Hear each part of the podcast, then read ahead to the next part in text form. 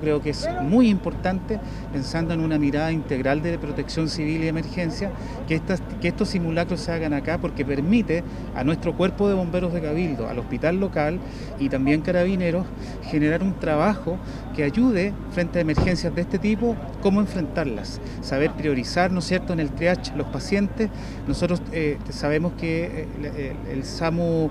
base que está en la LIGUA es quien nos cubre como Comune Cabildo, pero no siempre tenemos la posibilidad de contar con toda la ambulancia. Entonces, estos esfuerzos se valoran porque cuando hay pocos recursos, e, este tipo de simulacros nos permiten mejorar la coordinación que es fundamental a la hora de asistir cualquier variable de riesgo. Eh, el día de hoy hemos asistido a un simulacro eh, en conjunto con el Cuerpo de Bomberos de, de Cabildo. Eh, también las autoridades comunales han participado de este evento, autoridades del Hospital de Cabildo también, eh, con la intención de ir aunando eh, esfuerzos digamos, para la respuesta de accidentes complejos que ocurren en esta zona, zona con alto tráfico en carreteras y accidentes eh, de, de, alta complejidad. Lo que hemos simulado hoy día es un, efectivamente un accidente con múltiples víctimas, en lo cual hemos desplegado los recursos del SAMU de, la, de nuestra red, que incluye el puesto médico avanzado que ustedes ven acá atrás, con ambulancia de la Ligua, Cabildo